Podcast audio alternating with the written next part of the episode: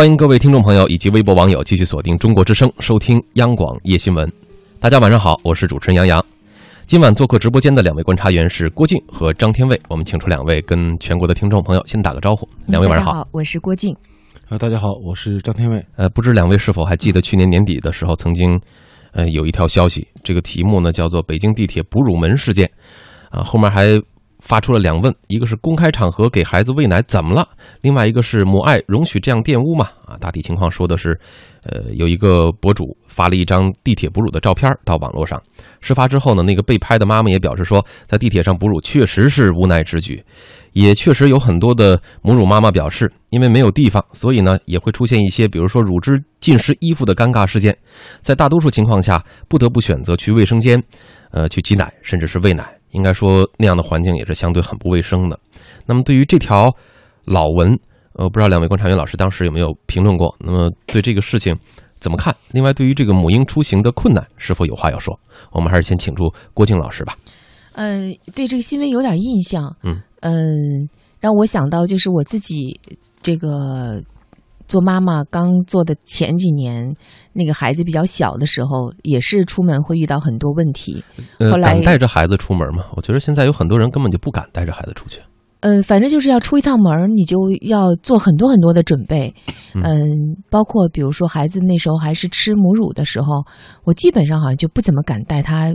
去比较远的地方。嗯，也不能比较长的时间，就可能也就一两个小时，基本上在他一顿奶之间才能。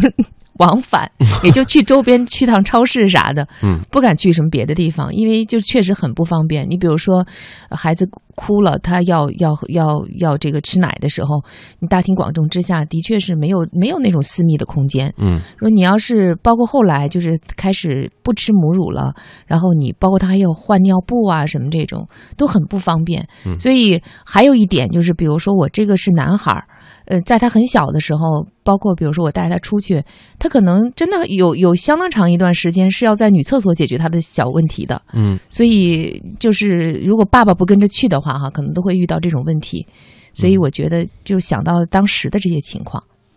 是这个情况，确实很多为人父母都会遇到啊。而且这个问题，你说是个小问题吧，它确实小，对于我们每个人来说，它也不是一个天大的问题。但是就这一点小麻烦，确实让很多人很头疼。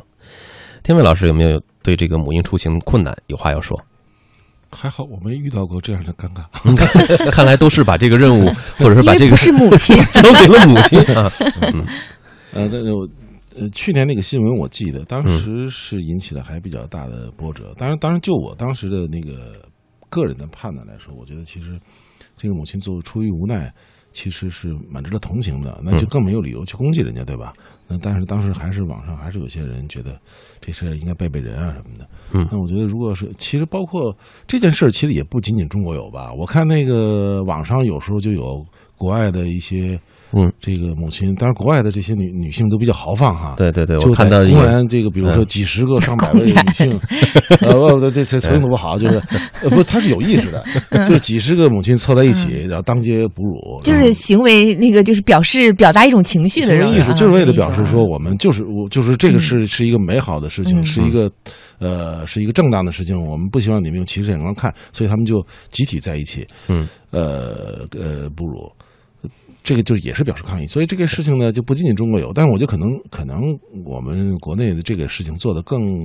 更可能更欠缺一些，嗯，呃，因为可能过去没有这习惯吧。我我我记得有上去年那个新闻出的时候，有有有些母亲在那个网上写，就是说她实在没办法，只能跑到卫生间去。可能后来我想也怪惨的哈，孩子也挺倒霉的 啊，伴着那种很难闻的味道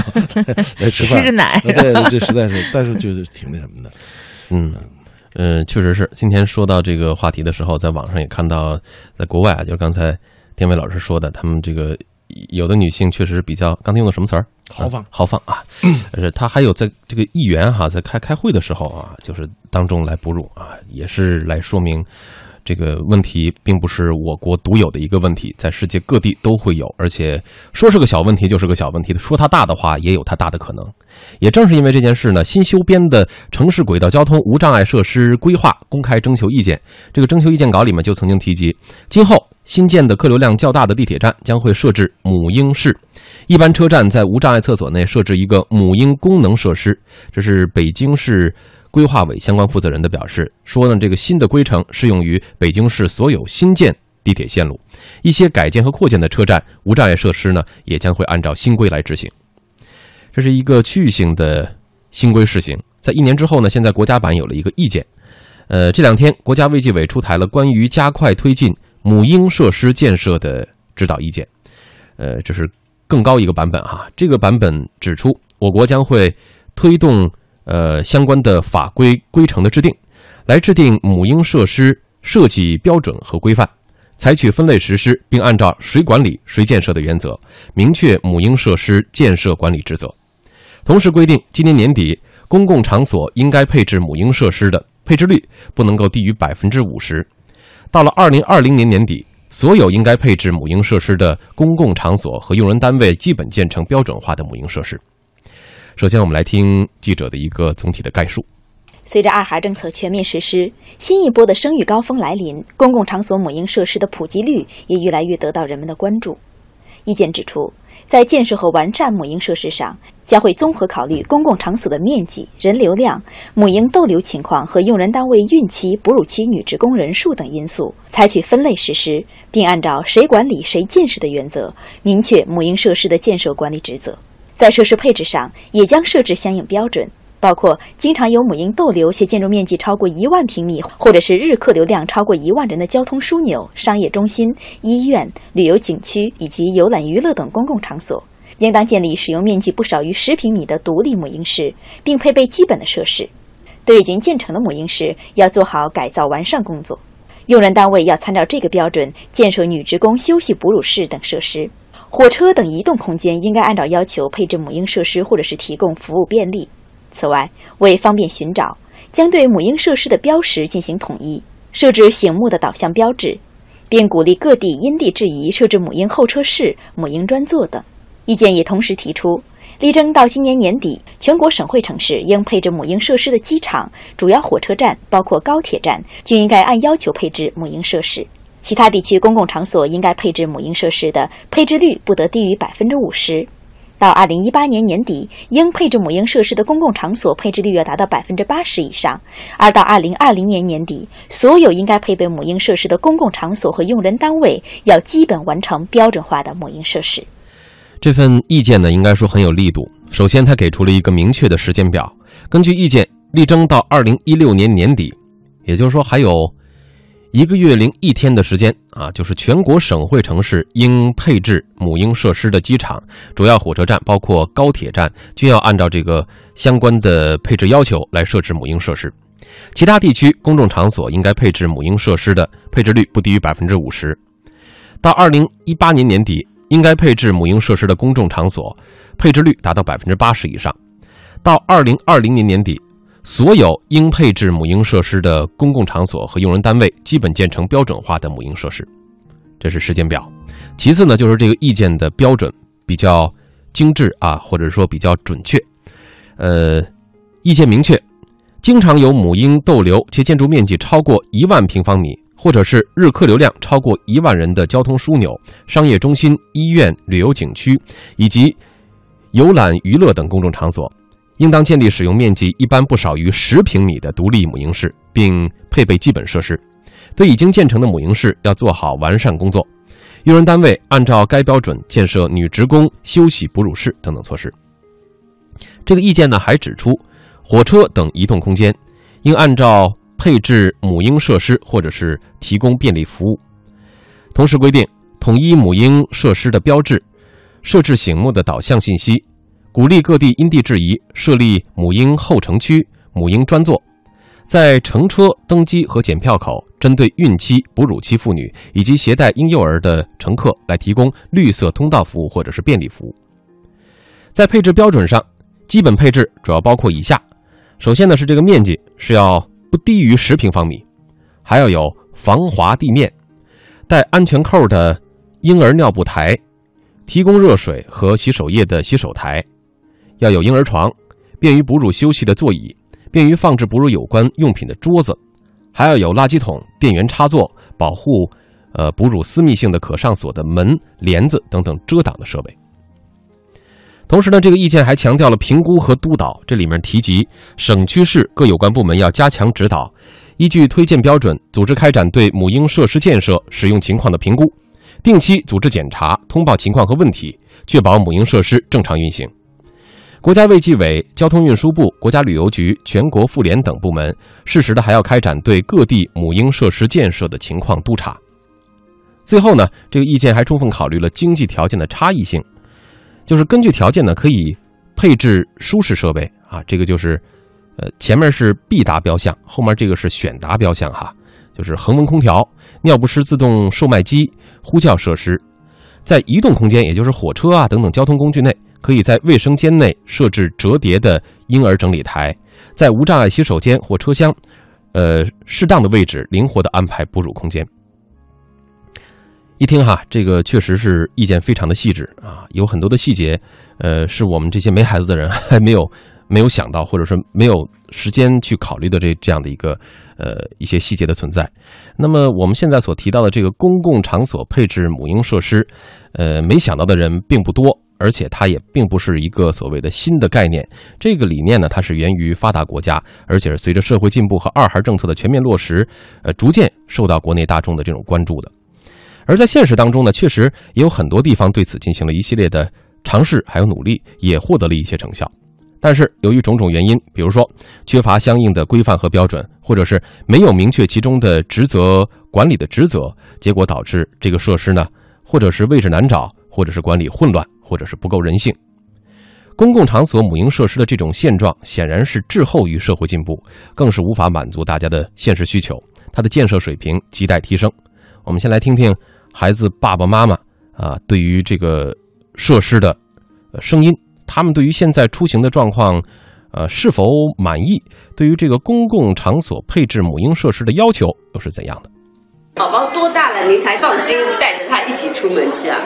最少孩子断奶吧。一岁左右，他自己有点会走路了，然后就把他带出去了。主要是小孩子小的时候要喝奶嘛，我们每次出去都要给他带上奶粉啊，还要自己把热水什么带上，然后给他冲泡。然后有时候就是小孩子尿不湿满啦，我们也不太方便换，希望有一个固定的地方为母母婴这方面可以服务的。然后，嗯，里面有一些热水啊，有一些那种基本的婴儿室，最好嘛有一个母婴室，小孩子躺在里。里面可以给他换一下尿不湿，或者可以母婴室里面有一些热水什么，可以让我们冲一下牛奶啊什么的。宝宝大约得两岁左右吧，能带着他去超市了、商店了，但是太远的地方也不能去。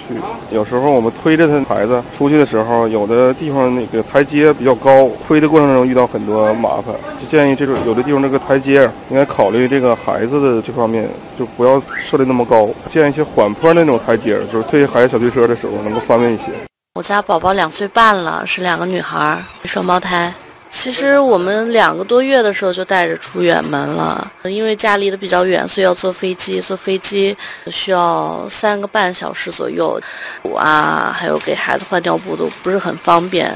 因为在机场人很多，母婴室什么的这种设施好像比较少，或者说是找起来也不太方便，没有很明确的标识，所以说也都是拿着衣服遮着这样来解决的。带着孩子出去，我觉得在路上的话，最麻烦的可能还是要给他们更换尿布，或者说寻找卫生间这样的吧。特别是在孩子可能需要大便的时候，这个问题就比较突出。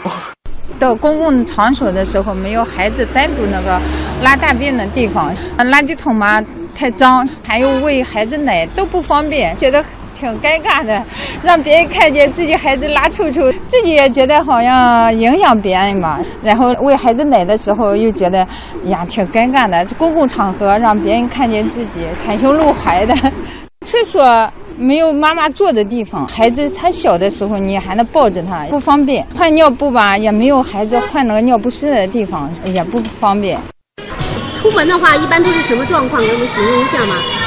我觉得我带孩子的话还可以，其他的像他们带孩子的话都是比较费事的，因为他们吃奶粉的话，你带的东西肯定多啊，奶瓶啊、水啊，啥的都得带，是吧？我们的话倒是没有这么夸张，因为自己吃母乳嘛，要好得多。那您觉得就是说带孩子出门哈啊，困难，超级困难。特特别是像他这样，因为他这样的话，他不走路的，他走一会儿的话，你看现在我买东西的话，他都是坐购物车，所以带孩子出门是特别困难的，但是没有办法。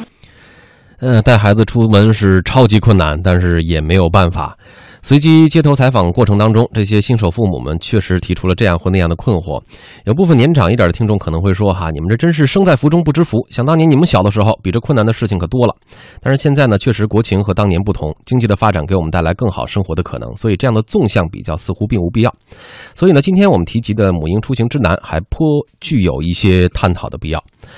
呃，那么刚刚记者随机采访当中提到最多的就是母婴室的建设。这个设置呢，在很多城市的公众场所里都存在，但是要么不太好找，要么找到以后发现很简陋，亦或是连基础的要求都不能够满足。这确实让很多年轻的父母很头疼。一小段广告之后，我们继续来听记者的采访。下面您听到的是福建台记者发来的报道。